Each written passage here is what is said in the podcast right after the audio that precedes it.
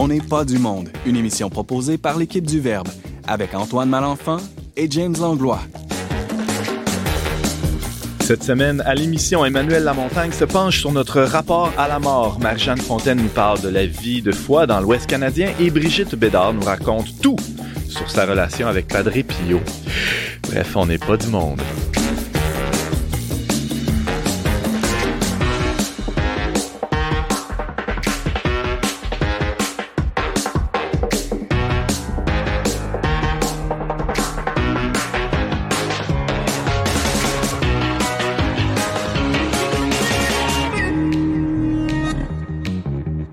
Bonjour à tous, bienvenue à votre magazine Foi et Culture. Ici Antoine Malenfant, en l'absence de mon fidèle comparse James Langlois. Ben oui, euh, il, n'est pas là. Où ben est-il? ça fait un vide incroyable. Ben oui, c'est vrai, c'est vrai. Est-ce qu'on va être capable quand même de faire un épisode dans les pas du monde sans James? T'es capable, James. Ah, merci. Ben, alors, une petite pensée pour James euh, qui est euh, qui est ailleurs aujourd'hui. Euh, On espère.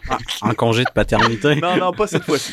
euh, mais euh, ben, en tout cas, pour ceux qui nous regardent sur YouTube euh, ou, ou, sur Facebook ou je ne sais trop où, on est dans un nouveau décor pour pour les habitués là, qui sont habitués de nous voir dans nos studios du Verbe. On est aujourd'hui au studio de Radio VM à Montréal. Hein. C'est de la grosse visite dans la métropole, ça. Et ça nous permet de rencontrer nos collaborateurs montréalais, nos collaboratrices montréalaises, devrais-je dire. Euh, Brigitte Bédard, bonjour. Salut, ça va? Ça va très bien, je pète le feu. je vois ça. Ah ouais, ouais. moi aussi, ça tombe bien. J'ai hein? dormi toute la route là en m'en venant. Le problème, c'est que c'est moi qui conduis. ouais, c'est ça, j'allais demander. non, non, ça, euh, euh, je suis très content de, de, de, te voir, de vous voir euh, tous. Alors, euh, tu vas nous parler du, du Padre Pio aujourd'hui, un peu plus tard en émission. Oui. On va être attentif à ça. Marie-Jeanne Fontaine, salut. Allô? Marie-Jeanne, toi, t'es, es, aussi un peu comme nous aujourd'hui, de passage oui, à Montréal. Oui, dans ma vie dans l'Ouest canadien. Fait que là, je suis revenue dans mes racines mm-hmm. quelques semaines. Puis ben, ça tombait bien, il y avait le verbe. Alors, je suis venue vous voir. Excellent.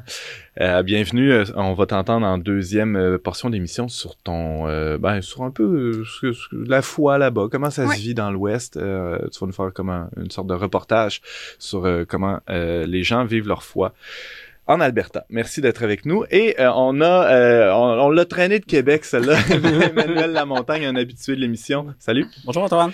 Euh, Aujourd'hui, on n'est pas dans, dans le domaine de l'histoire de l'art, quoique hein, on va parler des, des rites funéraires. Euh, on n'est pas très loin, quand même. Non, on n'est pas très loin. Euh, on y va avec un petit sujet léger, la mort. Aujourd'hui, dont, euh, entre autres, les, les- différents rapports là, qu'on qu'on a à la mort présentement, mais Ouais. aussi, aussi dans les arts. Ah, Dans une couple de semaines, là, ça va être le mois des morts, alors on se prépare à ça. Tiens, pourquoi pas. Mm. Alors, tout ça après euh, la petite pause qui suit.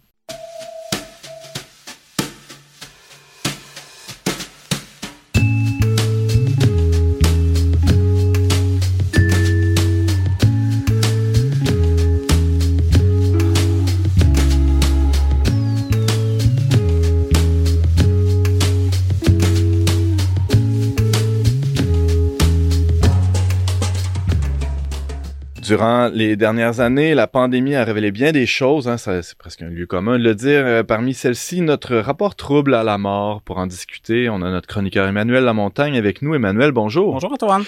Euh, je suis curieux de savoir qu'est-ce qui t'a donné envie de nous parler de ça aujourd'hui. En fait, j'ai un oncle qui est décédé il y a pas très longtemps. Et puis, euh, en allant, à, ben, j'ose même pas dire funérailles. En fait, Mm. Espèce de commémoration dans un salon funéraire qui était pas grand-chose, euh, qui était, ça a duré une dizaine de minutes euh, au total.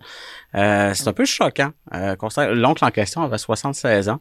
De résumer tout ça en une espèce de 10 minutes d'hommage, c'est un peu expéditif, euh, je vous dirais. Donc ça, 10 ça- minutes, 10 minutes d'hommage. 10 c'est minutes d'hommage. Oui, exactement.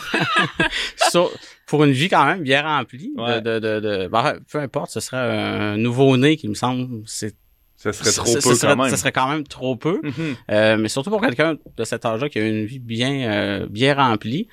Euh, donc, ça m'a porté à réfléchir sur un peu euh, qu'est-ce que c'est notre rapport à la mort Hmm. euh, aujourd'hui, puis pourquoi aussi tout, tout le rite va être euh, évacué? Dans, dans certains cas.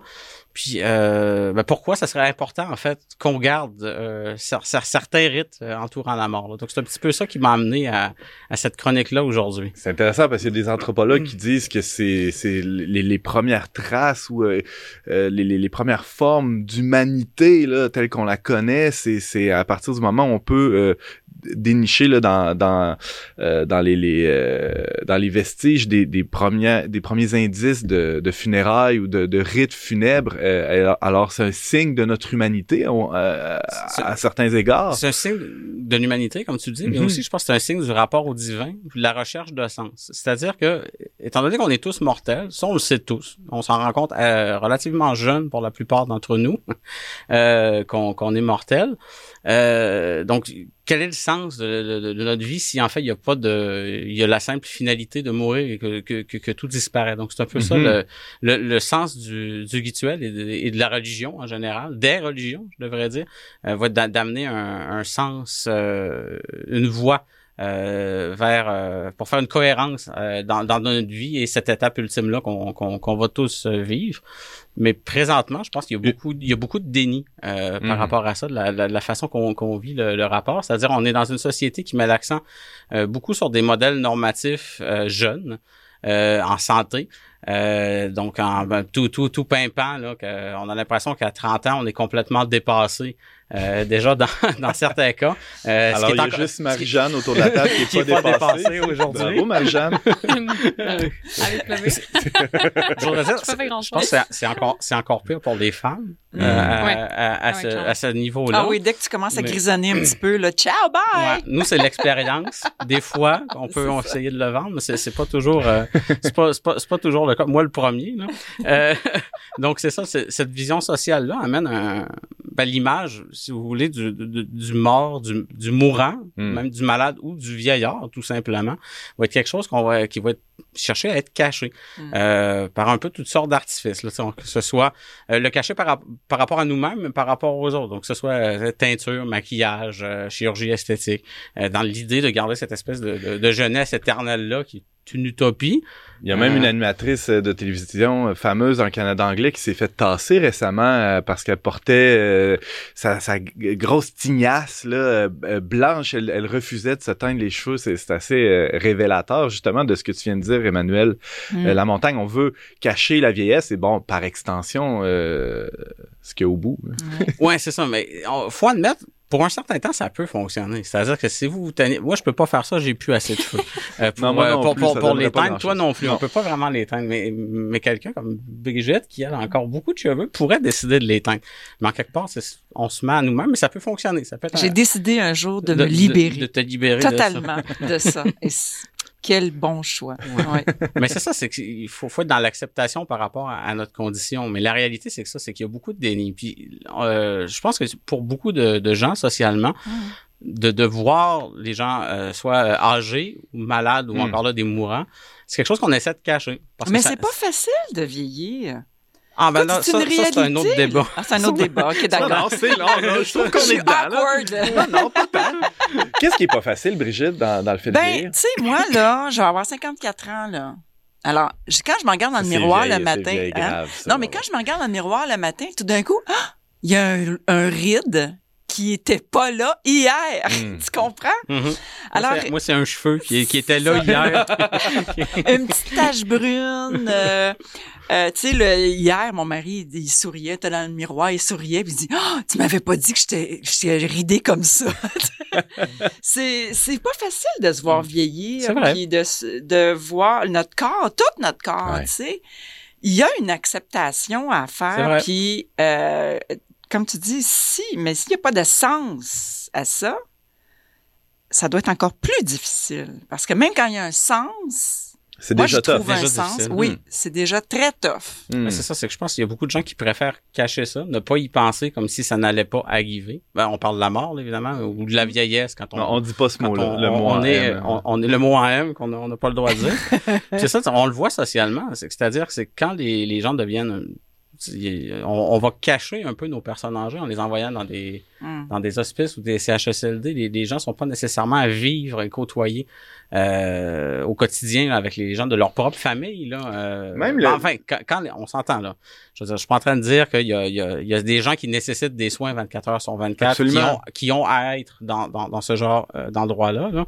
Euh, je suis pas en train, faut pas Faut pas généraliser. juger non plus. Non, des- non, des- c'est des ça. L'idée, c'est pas. C'est ça. c'est- de ne pas juger, euh, comme tu dis, de- des situations là, qui parfois font qu'on n'a pas le choix euh, pour s'adapter à ça. Mais je crois qu'il y a quand même une espèce de tendance lourde à essayer de mettre de côté. Bon, on, on vit à une époque là où c'est c'est très euh, valorisé, disons, là, de s'ouvrir aux autres cultures, de voir ce qui se passe ailleurs, et, et on peut même faire le même exercice euh, avec ce qu'on ce qui s'est passé dans le passé au Québec, notre rapport à la mort.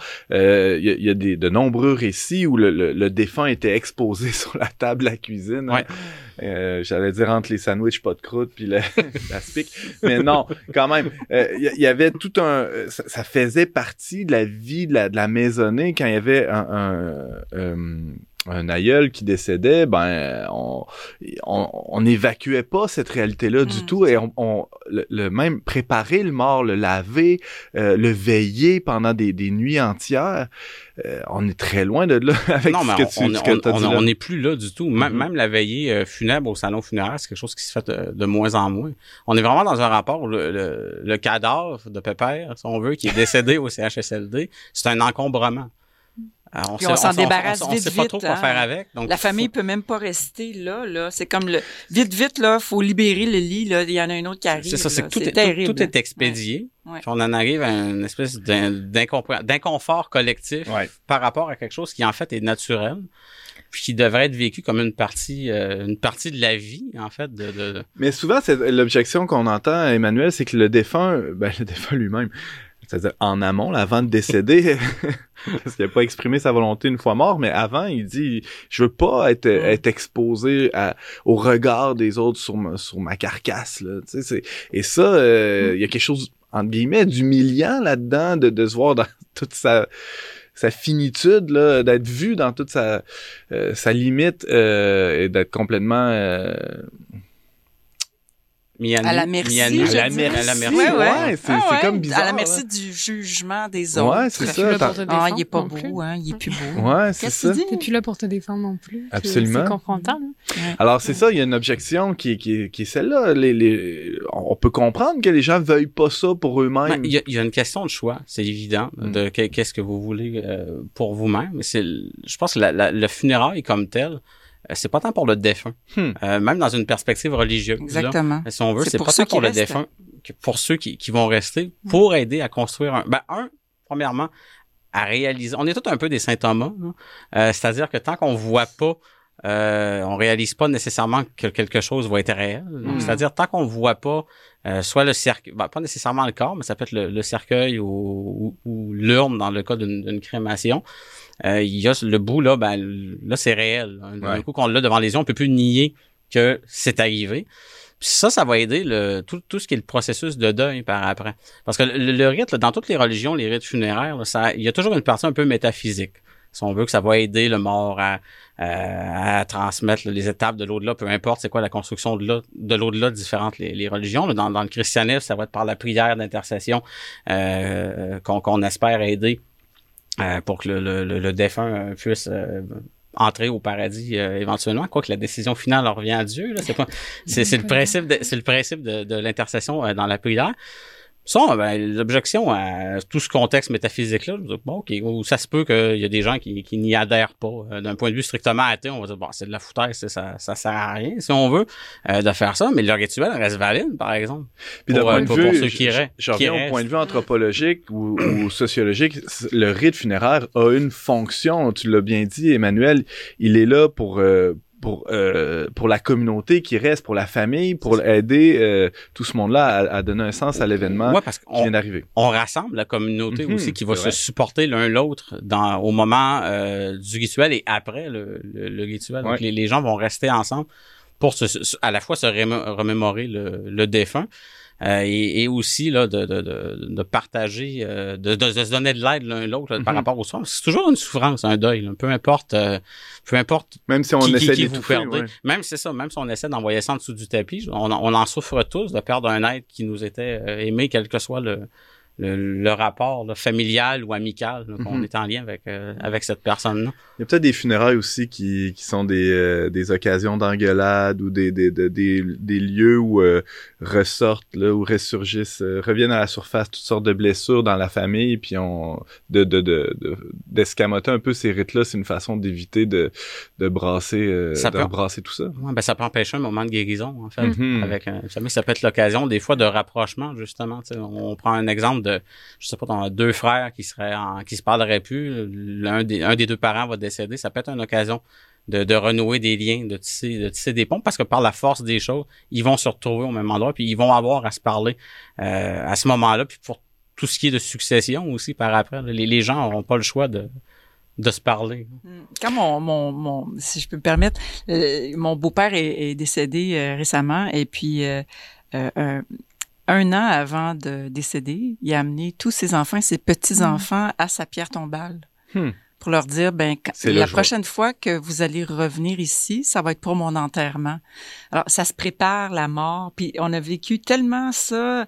On- il est mort à la maison et puis on a pu veiller le corps. J'avais jamais vécu ça de ma vie. Ah ouais. Puis mes, mes enfants ont vécu ça. Ça donnait une connotation tellement... Il y avait tellement de... de en tout cas, on sentait que Dieu était là. C'était fou. C'était sacré. C'était sa chambre à coucher était devenue un sanctuaire. Ouais, C'était de toute beauté. Wow, Ouais. Marie-Jeanne? Puis c'est pour faire suite de Brigitte, c'est la mort, c'est quelque chose de confront- confrontant, pardon, même moi, du haut de mes 24 ans. C'est de l'imaginer, on dirait que dans mon cas, ça c'était beaucoup d'angoisse. Puis quand mon grand-père est décédé, c'est comme tu dis, ça devient un sanctuaire et quelque chose où de voir, nous on est allé le voir, on l'a veillé, j'ai passé, le temps s'arrête même, j'ai Mm. passé des heures, je me rappelle plus, assis à côté de lui à tenir sa main, puis il, il se passe rien à un moment, il pouvait plus parler, il pouvait plus. Mm. Puis tu sais pas qu'est-ce qui se passe, c'est comme hors du temps, mais en fait, il y a de l'amour qui se dégage. C'est puis en même temps, la personne est vulnérable, et pas belle comme on l'a connue. Mais mais moi, le souvenir que j'en garde, c'est de la lumière. Puis en fait, ma mère m'avait dit, je me sens comme dans un accouchement. Il y a comme une notion du Ouais. temps de passage qui est qui est coupé. Il y a quelque chose qui se vit. Puis moi, ça m'a vraiment réconcilié aussi avec cette idée de dire, ben en fait, il est mort comme il a vécu. Il y a tellement d'amour qui s'est dégagé que tu dis, ben, en fait, euh, puis il est encore là, tu sais, la, transition se fait, puis ça reste dans le cœur. Fait que c'est vraiment, euh, c'est vraiment impressionnant. moments très précieux. C'est intéressant le, le parallèle avec l'accouchement. C'est Mm. c'est vrai qu'il y a quelque chose de très euh, presque sacré là dans Mm. dans ça. Euh, merci beaucoup Emmanuel Lamontagne. Euh, on peut lire ton texte sur le sur le sujet euh, sur le verbe.com et on, on rappelle que tes collaborateurs réguliers à On n'est pas du monde. Euh, Restez avec nous après la pause. Marie-Jeanne nous revient du Far West. Yeehaw!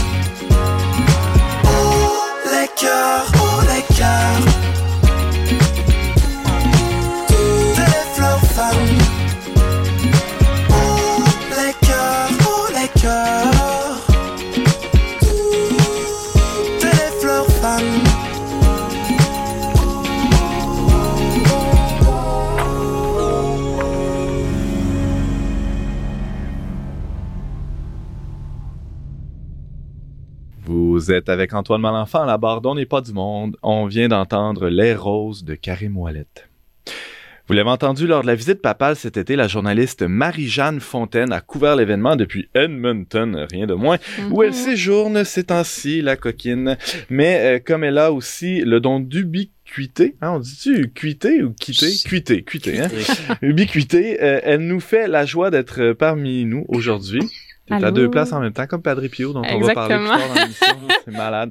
Salut Marjane. Allô, Antoine? Alors Marjane, euh, on voulait profiter de ton passage au Québec cette semaine pour t'attraper à On n'est pas du monde et euh, te questionner sur ce que tes yeux et tes oreilles euh, de journaliste et de croyante aussi euh, perçoivent de ce qui se vit dans, dans l'Ouest, en Alberta. Oui, ben, Oui, moi, je reste à Calgary.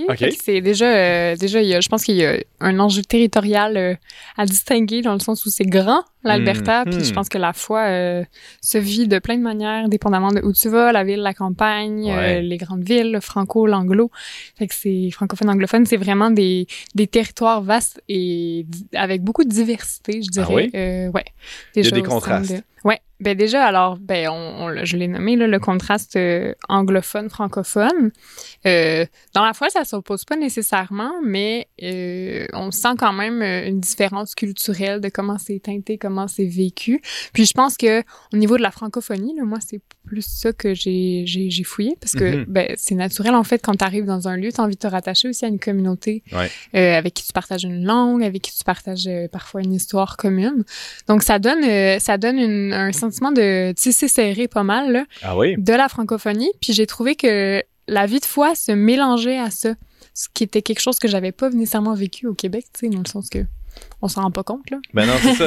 Ici, la, la, la- notre condition euh, linguistique un peu exceptionnelle dans le contexte de l'Amérique euh, est pas rattachée, en tout cas, plus maintenant, Non. à, à Ouais. la fois, tandis que dans ces communautés-là où, où, où, euh, c'est c'est des communautés minoritaires, hein, clairement encore plus que, que le Québec, là, ça va de soi.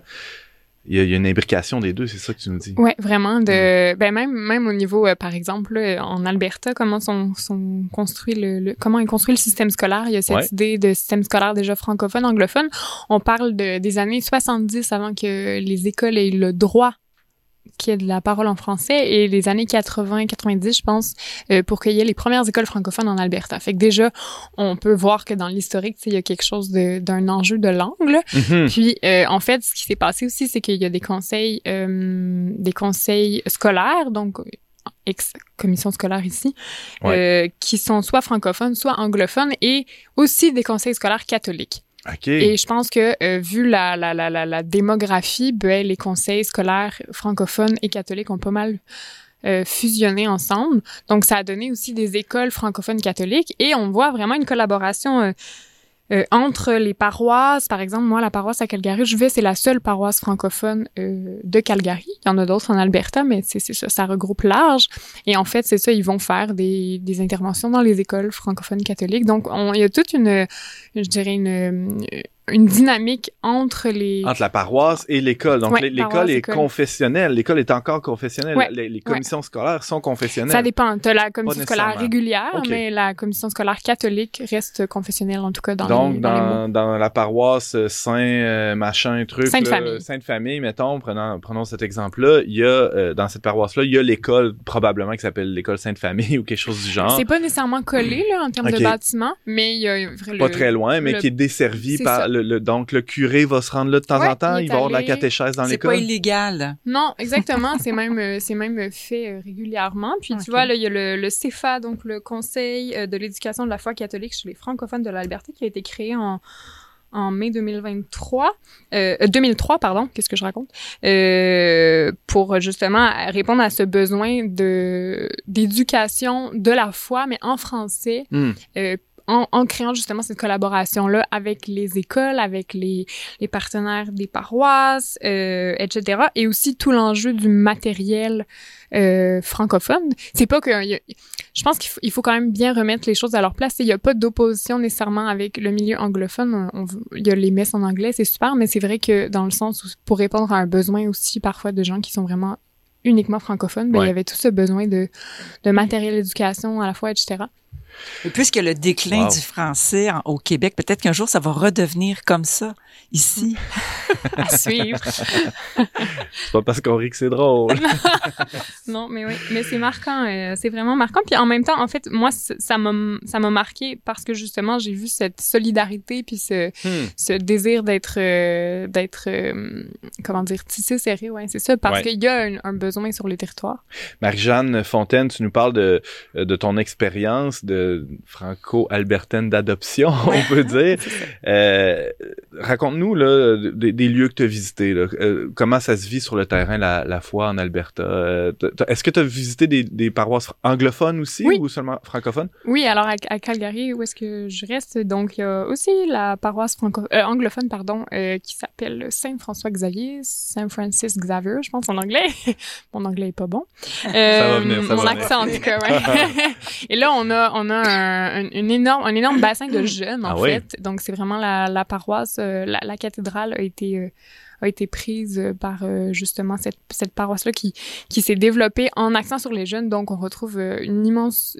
Le gros bassin de la population jeune est là, euh, en tout cas pour Calgary. Mais donc, c'est ça, c'est aussi des enjeux de dire, ben, donc, il y a beaucoup de jeunes, beaucoup de familles, mais la messe est en anglais. Fait que c'est ça, c'est un choix, alors que de l'autre côté, il n'y a pas nécessairement de jeunes, mais la messe est en français. Hmm. Fait qu'il y a, il y a plein de... Il y a une diversité dans le paysage.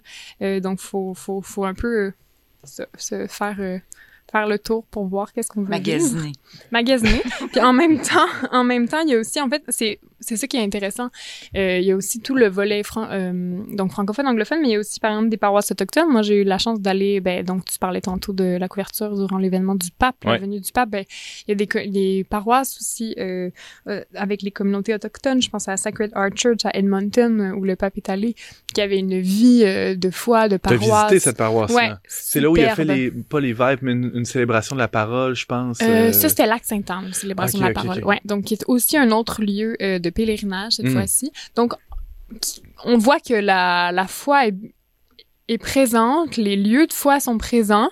Euh, J'avais tout le temps écouté aussi le, j'ai reçu le témoignage de Claudiane, là, qui est une, une mère de famille qui vit à Saint-Paul, euh, à deux heures d'Edmonton, au nord-est, euh, puis qui disait justement des villages, par exemple, comme Saint-Paul dans son cas, qui sont francophones, qui ont été façonnés par les les hum, pardon excusez-moi les, les personnes qui sont venues euh, les prêtres catholiques qui sont venus les fonder Ah ouais. et donc ça donne un, au paysage évidemment une couleur mais ça crée aussi euh, une vie une vie de foi de comment dire tu sais de de de, de soci- social en fait Mhm. tout le monde va à la messe mais après ça si tu veux nourrir ta foi etc autrement là c'est un autre défi Mm. d'aller justement chercher du du jus là Euh, Marie-Jeanne, tu parlais tantôt de, euh, de la paroisse Sainte-Famille. Qu'est-ce qu'il y a de particulier à cette paroisse-là? C'est une famille. Ben justement, la francophonie étant pas si grosse que ça, ben déjà, je dirais la, la première chose qui nous a marqué, je suis là avec mon conjoint, puis à écouter d'autres personnes aussi là, sur place, c'est la, encore une fois, la diversité des cultures qui sont représentées. Hmm. On est dans le monde francophone, fait que toute la francophonie a comme convergé dans ce lieu-là Donc, catholique. des nouveaux arrivants qui Donc, viennent d'un peu partout ouais. dans le monde. nouveaux arrivants euh, qui viennent de certains pays d'Afrique, on a des expats français, des familles québécoises, il y a Madame Marie-Thérèse qui fait le café depuis 30 ans, les Chevaliers de Colomb, euh, les Dames de Notre-Dame. Euh, c'est une diversité, c'est bigarré en fait. Et le prêtre lui-même, qui est l'abbé Monseigneur Noël Farman, qui est en fait un prêtre chaldéen. Euh, donc c'est ça qui lui est venu parce que c'est comme m'a dit euh, Donc, une dame euh? Oui, Ah irakien. ouais? Irakien. Puis la, une personne à la fin de la messe me dit, mais tu sais, la francophonie, euh, c'est petit, trouver un prêtre francophone à Calgary qui va tenir la paroisse. Puis c'est ça. Puis dans le fond, ça a créé ce besoin-là. Lui a répondu à ce besoin. Puis en même temps, c'est magnifique. Ça donne une... C'est ça. Ça fait voir l'Église universellement. Ben oui, ben oui. Avec, comme point, euh, point de contact ou point commun le, le- la langue. Ouais, la mais langue. euh, ça, ça fait Ouais, quand même... et euh, la foi, euh, la foi, la, la foi profonde. Moi, j'ai une question très profonde. Est-ce qu'il y a des messes western? Oui, il y en a. Sur, le, Ah, sur il l'autoroute. Y en a-tu? Oui, c'est sûr, c'est sûr. il y a se des fait à Miss Western. cheval ou... euh, Je sais pas, je suis pas allée, mais tu sais que c'est une expérience à vivre. Je reprends une chronique là-dessus. Mais euh, entre Edmonton et Calgary, euh, la route, on avait vu euh, Miss Western là, affiché en gros comme ça. Fait que je pense que certainement ça existe. Puis dans les dans les campagnes aussi, là, c'est vraiment pas les mêmes dynamiques. Je pense qu'il faut le souligner. c'est un peu le même phénomène qu'au Québec. Tu sais, les, les phénomènes de grandes villes, ça attire, euh, c'est la foi parfois plus dynamique. Pas nécessairement la foi des gens, mais les, les, les, les- la nourriture qui est proposée Mm. est plus dynamique. Puis dans les campagnes, on est dans une toute autre réalité aussi. Là.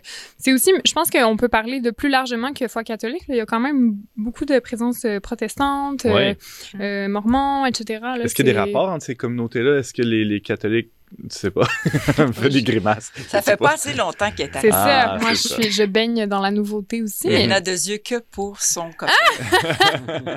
c'est à peu près ça, quand même. Euh, et, et mon Dieu. il nous Oui, reste et pas- mon Dieu. oui, ton, ton copain est ton dieu. Non, pas. Euh, ou ou l'inverse plutôt. Euh, Marie-Jeanne Fontaine, euh, tu nous parles de la foi telle qu'elle est vécue dans, dans l'Ouest canadien, plus précisément en Alberta. Euh, je pense que tu as recueilli des témoignages de, de gens euh, au- autour de toi qui qui vivent. ben, justement, toi, ton expérience est plutôt récente là-bas. Comment comment ces gens-là racontent là, ce qui, euh, comment ils vivent leur, leur vie euh, en communauté ou euh, Je parlais avec un, une personne de ma paroisse qui justement est une personne qui a immigré là, au Canada il y a quelques années, puis ensuite qui s'est déplacée en Alberta, qui me disait quand même dans, en fait, l'Alberta c'est c'est une terre où il y a des gens qui sont là depuis longtemps, mais c'est aussi vraiment une terre d'immigration. Euh, c'est très fort le, le phénomène d'immigration. Hmm. Puis il, il disait justement quand tu pars de chez toi, quand juste le fait de te déplacer comme ça, de te retrouver dans un milieu d'où tu ne viens pas à la base, ça c'est comme ça te retourne vers l'intérieur, ça te retourne vers Dieu. En tout cas, lui, c'était son témoignage. Puis il dit, ça te donne vraiment le, un regard sur ta foi qui s'ouvre différemment. Euh, puis je pense que c'est peut-être aussi cette recherche-là d'être accueilli, finalement, qui va venir aussi susciter le désir de... Tu sais, c'est... Arriver dans une paroisse, c'est toujours une valeur à peu près sûre, dans le sens que tu peux te pointer là sans avoir demandé à personne. Puis, Mhm. puis est-ce que tu vas être accueilli à voir? Mais là, c'est vraiment quelque chose que lui avait dit avoir vécu. Puis Ah, qui se sentait. Euh, puis, ben, comme je vous partageais tout à l'heure, le témoignage de Claudiane, elle dit qui est une personne qui est née euh, en Alberta, donc de Saint-Paul, euh, village perdu au fond des campagnes dans le coin d'Edmonton, assez francophone, puis qui, qui, qui redisait aussi, en fait, c'est intéressant parce que, oui, c'est quelque chose qui est social, tout le monde va à la messe, après, si tu veux agrandir ta vie de foi, tout ça, ça, ça va être parfois, il va falloir plus s'impliquer, plus y aller par soi-même. Mais à nommer aussi, euh, je trouvais ça intéressant que euh, il avait pas vraiment vécu la Révolution tranquille. Donc, la transmission de la foi s'était fait sans interruption brusque. Puis ça, je Mhm. trouvais que c'était un enjeu qui était intéressant aussi. euh. Ils sont encore dans la grande noirceur. C'est pas possible. J'y ai pas demandé sur ça, mais Euh, Marjane, c'est- je suis un peu déçu que tu ne sois pas pointé avec justement un chapeau de ca- un Ben, chapeau la de prochaine des bas. le stampede. Ah ben oui aussi. Puis ben oui, dans l'Alberta, je, je rebondis sur ça là, mais il y a des grands espaces puis les Mm. montagnes. Puis ça, ça, Mm. ça c'est autre chose. Je sais pas si ça fait partie de la vie de foi, mais sais la grandeur de Dieu là dans la nature là, je pense que Ben là-dessus, euh, moi, c'est quelque chose qui m'a vraiment marqué. Prochaine fois, je viens avec mon chapeau de cowboy.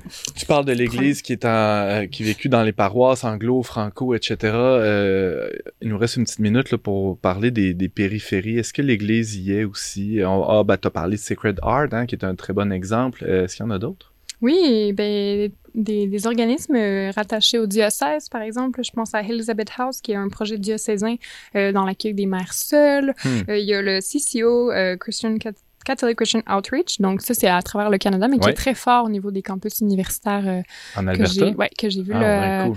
Edmonton et euh, surtout à C'est de Calgary. l'évangélisation dans les milieux étudiants. Exactement. Ouais. Donc, euh, aumônerie, je pense en français, on dirait, là, mais Ouais. donc vraiment étudiante. Euh, magnifique euh, rayonnement.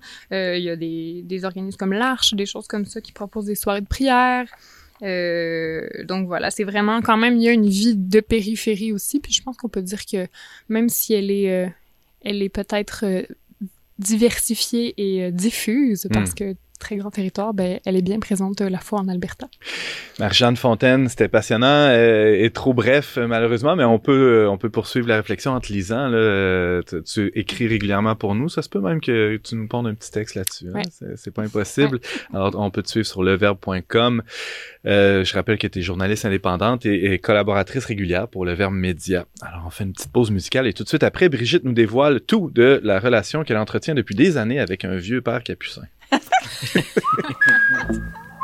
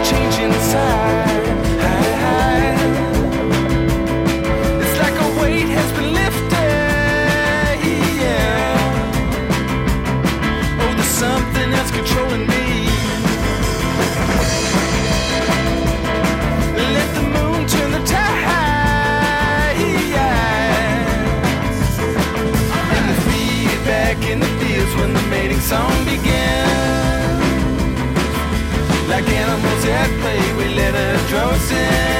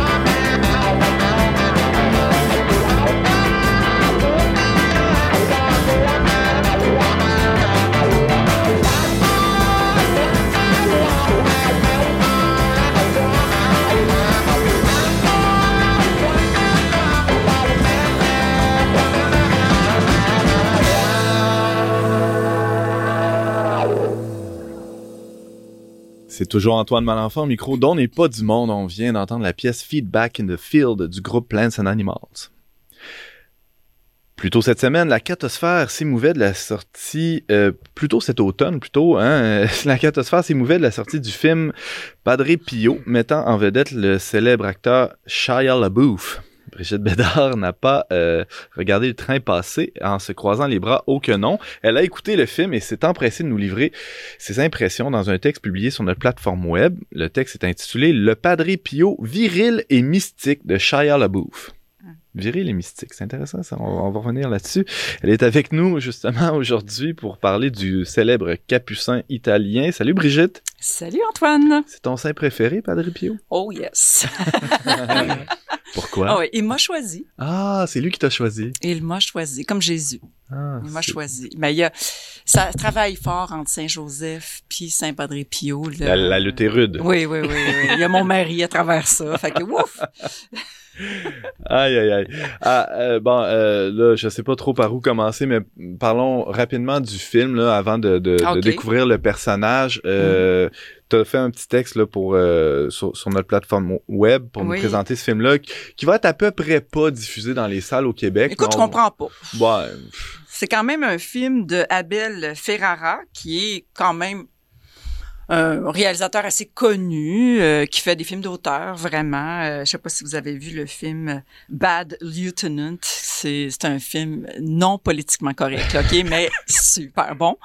Et euh, qui raconte l'histoire avec Harvey Keitel, que j'adore, et euh, qui raconte l'histoire d'un lieutenant déchu, voilà.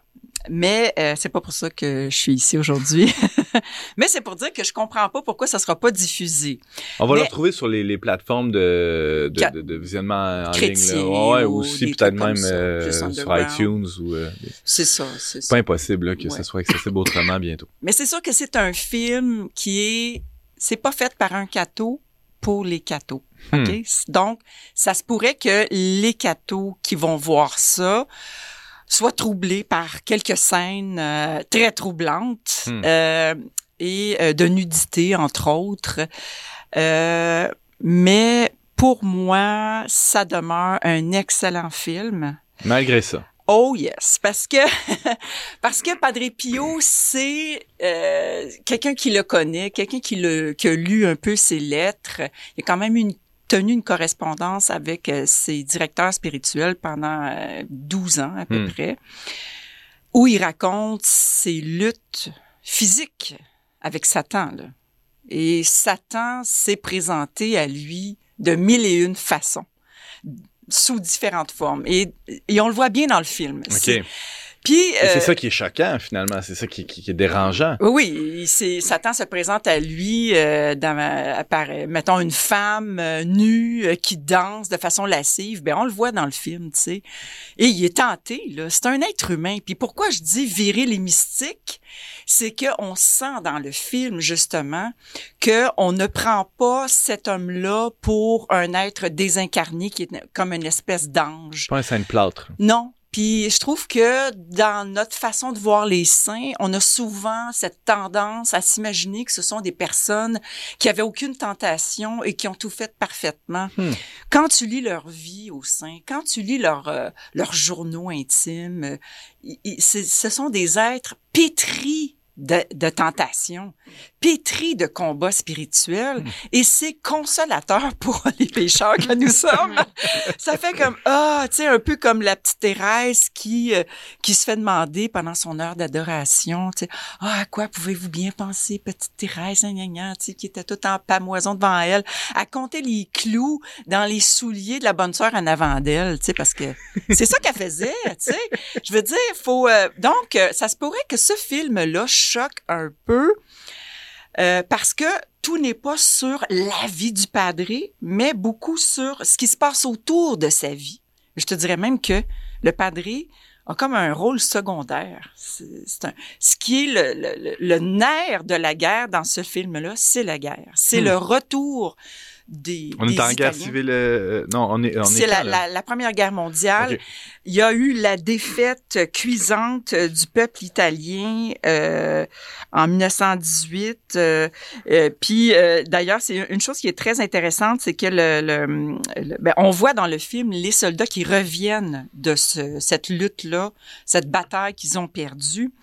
Et euh, euh, le général Cardona, qui est le commandant en chef, euh, qui décide de mettre fin à ses jours parce que c'est l'humiliation totale. Ouais.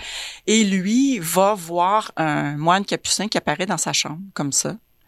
Parce, le, le- il prend l'arme ok, pour se suicider et le, le moine capucin arrive dans sa chambre et le dissuade de poser le geste.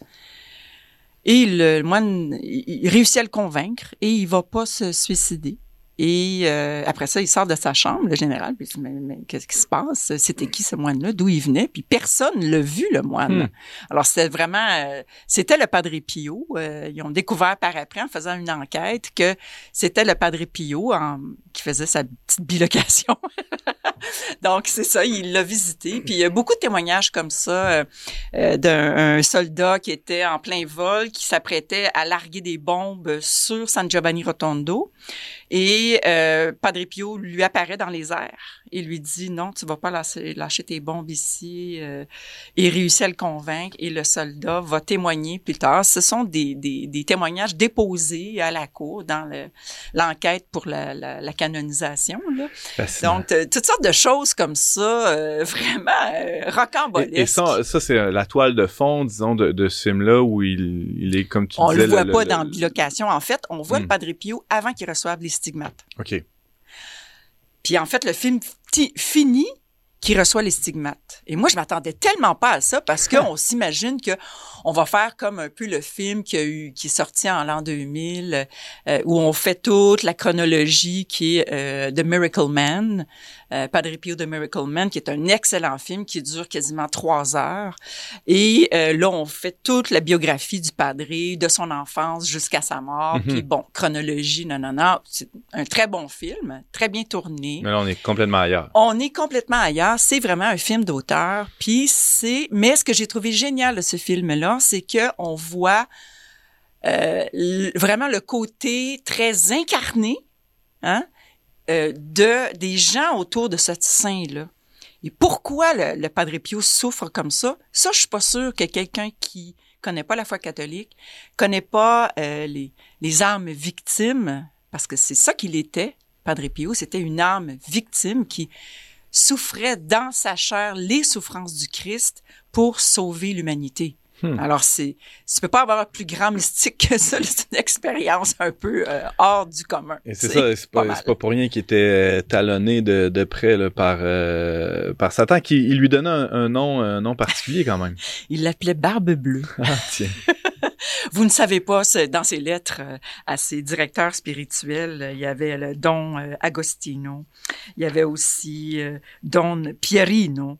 Donc, c'est des lettres de 1910 à 1922. Il, il- il le surnomme toujours Barbe Bleue. Vous ne pouvez pas savoir ce que Barbe Bleue m'a fait hier soir. Et puis là, il, il raconte toutes sortes de choses. Puis, euh, il, dit aussi que les souffrances qu'il vit dans sa chair, dans ses stigmates, c'était très douloureux. Il les a eus pendant 50 ans. Hmm. Et euh, il dit, mais ce n'est rien à comparer de ce que Barbe Bleue me fait souffrir. Qu'est-ce qu'il lui faisait? Ah, il le tuait. Il le, battait à coups de barre de fer, euh, à coups de claques. Des fois, il se présentait plusieurs démons devant lui. Il les voyait, il était terrorisé, il était laid, il puait.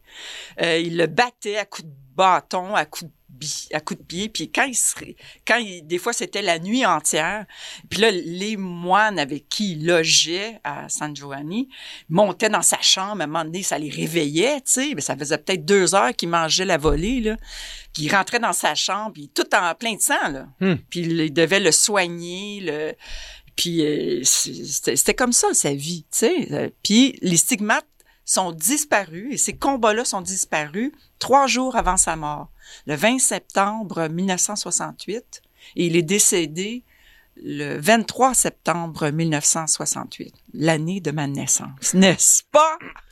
Et c'est pour ça que mon courriel, c'est Capucin23. Ah. Voilà, l'énigme. Tout le monde m'a dit, c'est quoi ce Capucin 23? Ben, c'est à cause du Padre Pio. C'est pour ça que c'est mon adresse courriel. Euh, Donc, alors, voilà. oui, vas-y, continue. Ben non, euh, j'attendais ton autre question. Ah, ok, bon, ben, elle s'en vient, elle s'en vient mon autre question. Euh, bon, tout ça est bien mystérieux. Euh, Brigitte Bédard, là, tu, tu nous parles du Padre Pio, ben, un peu du film là, qui est sorti récemment, mais surtout de sa vie, surtout tu nous parles de sa vie. C'est bien mystérieux là, pour peut-être pour les gens qui nous écoutent, les stigmates. Mais même pour nous. Ben ouais, quand même. Là. En tout cas, pour moi, ça l'est. Pourquoi, pourquoi quelqu'un reçoit les stigmates? C'est Mm. pas le seul dans l'histoire. Hein, puis c'est, assez bien documenté. Là, tout ça, ça oui. c'est, pas. on peut penser qu'on, est face à des, des gens délirants ou euh, pas tout à fait, pas tout à fait là, là, mais Non, Non, des, des êtres très incarnés. Ben, Saint François d'Assise est un stigmatisé Mhm. euh, euh, célèbre. Je pense que c'est le plus célèbre. Euh, il y a eu aussi Saint Rita qui a eu l'épine dans, dans le front. Euh, il y a eu euh, Madame Akari qui est beaucoup moins connue. Il y a eu Catherine de Sienne aussi. Mais la particularité avec le Padre Pio, c'est que c'est le seul prêtre à être stigmatisé. ah oui. C'est le seul. De, il n'y en a jamais eu d'autres. Dans- Le 20 septembre 1918, c'est le premier prêtre qui reçoit les, les stigmates. Euh, et il reçoit ça euh, vraiment dans les mains, les pieds et le côté, Alors c'est des, plaies euh, bord en bord, là. bord en bord. comme s'il avait été crucifié. Ça saigne tout le temps. Hum. Et il doit toujours se bander les mains. Et quand il les reçoit la première fois, c'est au mois de mai de la même année, en 1918. Et il prend peur. Et il dit non, il refuse et ça va lui être enlevé. Et après ça, il se sent mal. Il ne sait pas s'il doit accepter. C'est un être tourmenté par le doute. Il ne sait, on le voit dans ses lettres d'ailleurs, dans presque toutes ses lettres, je ne sais pas si je fais la volonté de Dieu. Je ne sais pas si je fais ce qu'il veut ou si c'est ma volonté personnelle. Il est toujours dans le doute. Et ça, c'est très bien rendu dans le film. Hmm. Souvent, on- euh, une fois, on va le voir en confession, là, où il dit, je, euh, je, je ne sais pas si je suis dans la bonne voie. Comment savoir si vraiment j'obéis à Dieu? On- C'est une bonne ça question démontre- quand même. mais on, se pose toujours la question. Mm. Et c'est ça, ça, ça démontre sa très grande, euh, très grande humilité dans le fond. Donc, pourquoi on reçoit les stigmates? Ben, Je- excluant la personne qui parle, là, on s'entend. les personnes qui les reçoivent, pourquoi? Euh, j'ai pu déterminer trois raisons là en faisant mes petites recherches. Recherches, c'est rendre visible la croix de Jésus, éclairer les âmes sur la réalité du sacrifice qui s'opère sur les autels du monde entier. C'est pas rien. Et rappeler C'est-à-dire, euh, re- reviens sur ça, là, Ouais. pour clarifier. Rendre visible ce qui se passe à l'Eucharistie à chaque fois que la éclairer messe les âmes sur la réalité. C'est une réalité. C'est pas des mots, c'est pas un symbole. C'est une réalité. Puis lui, il l'a vécu dans sa chair. Hmm. Quand il faisait ses messes, là, Padre Pio, là, il- quand il faisait sa consécration, il pouvait rester une demi-heure comme ça, à regarder l'hostie. Cette paroisse. Oui. D'ailleurs, le Vatican, le- Le, c'est pour le ça. est brûlé, là. Oui, d'a- d'ailleurs, ils, ils lui ont enlevé le droit de célébrer les messes, de confesser. cause de ça? Oui, oui, à cause qu'il était trop particulier, à cause de ses stigmates. Il a été renié par ses pères, hein, euh, bon, ce qui est signe de sainteté. La troisième raison, c'est rappeler aux prêtres et aux fidèles la vocation victimale du sacerdoce et du laïcat. C'est-à-dire l'ensemble des chrétiens ron- euh, non religieux comme toi puis moi. Donc, on est, on s'offre en victime pour le monde entier. C'est ça être chrétien. C'est sacerdoce qu'on reçoit Oui. au baptême. On est tous prêtres, prophètes et rois et euh, Padre Pio ben, l'a reçu d'une façon un peu spéciale. Mhm. Et bon, euh, c'est sûr que moi, je vis quelque chose de particulier avec le Padre Pio que je raconte dans mon premier livre. Et si vous voulez savoir tous les détails, il faut le lire. C'est quoi le titre de ton livre, là, pour euh, des J'étais incapable de... euh, j'étais incapable de incapable de dire le titre. J'étais incapable d'aimer. Le Christ m'a libéré. C'est parce que là, je me mélangeais avec le tome 2. Ah ouais. Aux éditions Artage, euh, c'est sorti en 2019. Ah, dans- à peu en près. 2019, où le cover est rouge, là. Mhm. Mais c'est ça. Je raconte comment j'ai connu le Padre Pio en pèlerinage en Italie. J'étais vraiment une néophyte, là. Je, venais de vivre ma conversion depuis quelques années. Je venais de décider de vivre la chasteté, ch- notion que je ne connaissais pas. J'avais jamais entendu même le mot. Et euh, je m'en vais en pèlerinage en Italie. Et c'est là, il y a avec nous dans ce voyage René Beaugrand-Champagne, que certains des auditeurs ici, je suis sûre qu'il y en a beaucoup qui le connaissent, Mm. nous raconte la vie de Padre Pio et moi, je fais comme, aïe, aïe, qu'est-ce que c'est ça, tu sais? Et il y a son tombeau dans le sous-sol de, du, du monastère. Maintenant, c'est ailleurs. Là, ils l'ont tran- transféré de- d'endroit. On peut voir maintenant son corps. Mais à l'époque, c'était un tombeau en granit brun. Et les gens passaient au sous-sol, puis passaient devant, mettaient le, euh, effleuraient le doigt. Et moi, j'ai dit euh, non, moi je vais pas juste effleurer le doigt, je vais lui demander de quoi, de d'élever. Je savais pas quoi. J'arrive devant, qu'est-ce que je vais lui demander? Et je me suis couchée sur son tombeau, comme en croix. Puis j'ai, ce qui a monté, c'est redonne-moi ma virginité. C'est comme ça. Et euh, elle m'a été redonnée. euh, et Je l'ai su quelques années plus tard, mais ça, c'est une histoire rocambolesque que je Elle- peux pas raconter en 30 secondes. à lire, à lire dans ton livre, Brigitte. Merci pour ce, ce ben, j'allais dire, ce, portrait du Padre Pio. On a fait. euh, on- Je t'ai dit, je on pouvais faire picoré. 10 chroniques Ben sur ouais, mais lui. c'est ça. Ben, alors, la, la première de la série, tiens, hein, il y en aura d'autres. Merci beaucoup, Brigitte euh, Bédard. Euh, ben, je rappelle que tu es journaliste pour Le Verbe Média. On peut te lire sur leverbe.com. Ton, ton dernier texte s'appelle Le Padre Pio, viril et mystique de Shia Labouffe. Merci, Brigitte. Bienvenue.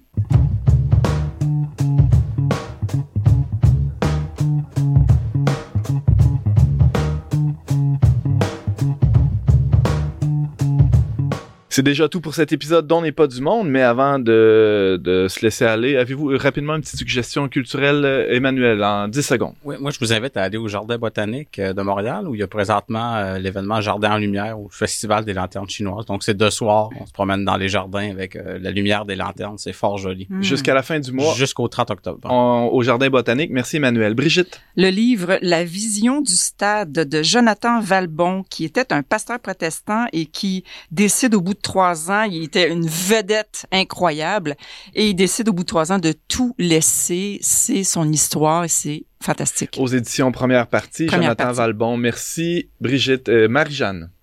Euh, moi, je vous propose d'aller découvrir euh, la chanteuse, euh, auteur, compositeur, interprète Anna Valsk qui sort un nouvel album, un single plutôt, Morphologie B. Et le nom de la chanson coup de cœur du mois, pour moi, c'est Le jour des lilas.